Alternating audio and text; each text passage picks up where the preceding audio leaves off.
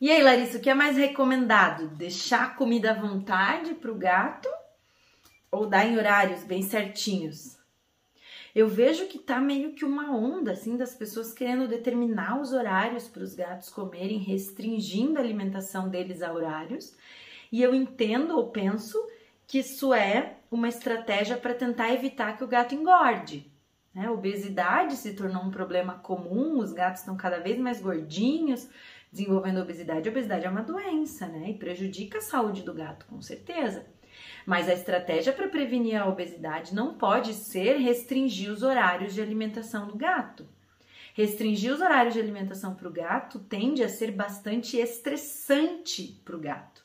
Um gato na natureza teria duas coisas: primeiro, liberdade de escolher quando ele quer ir em busca do alimento e comer, e segundo, ele comeria muitas vezes por dia. Quisesse, na verdade. E como o gato é de se alimentar de pequenas porções várias vezes, a gente sabe que em média um gato comeria umas 12 vezes por dia. E buscaria o alimento umas 30 vezes por dia. Então, teoricamente, se a gente quisesse restringir os horários, a gente teria que dar 12 vezes comida para o gato. Isso é impraticável na maioria dos lares, né? Na maioria dos casos.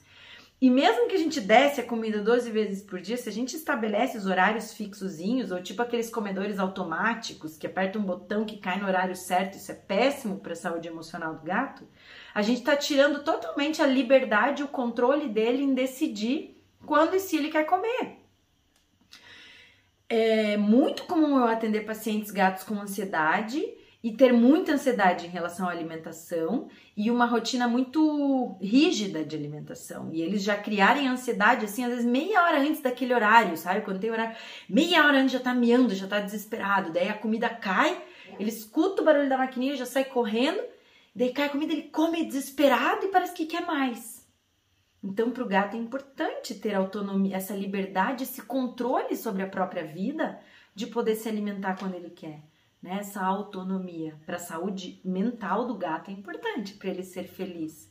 Então, o recomendado do ponto de vista emocional, sim, é alimentação ficar à vontade.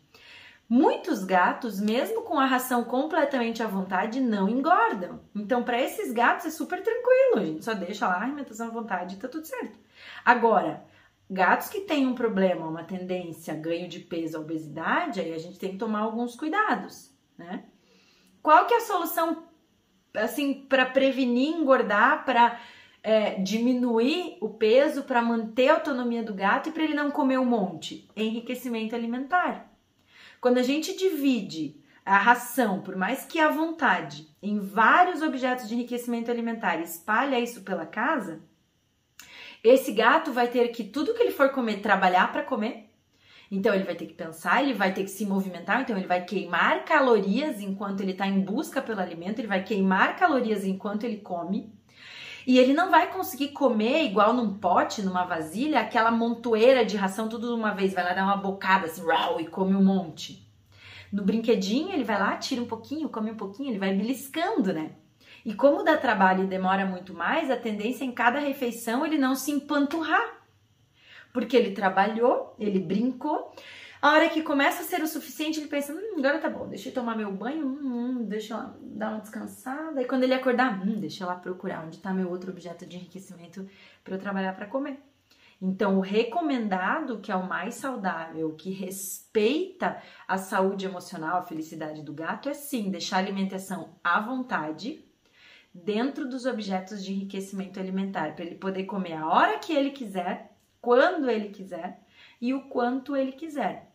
E aí, se mesmo com a comida toda dentro do enriquecimento alimentar ele estiver ganhando peso, aí a gente controla a quantidade. Aí, gente, é uma outra conversa, né? O ideal é fazer uma consulta com um veterinário nutrólogo ou um especialista em felinos que entenda muito bem, vai fazer um cálculo, etc, para a gente saber certinho. Não adianta só pegar lá normalmente aquele copinho, aquela dosezinha da embalagem, mas se o teu gato é saudável, não tá engordando, não engorda, não ganha peso, relaxe, não faça horários restritos para comida, evitem esses comedores automáticos que a, a, comida cai com horário.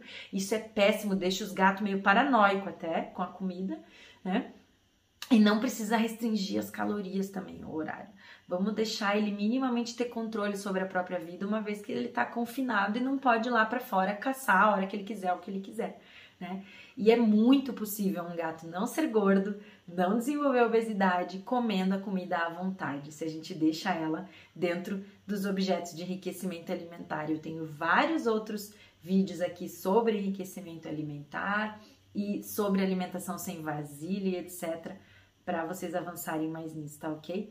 Mas a restrição de horários é bastante estressante para o gato. Um beijão!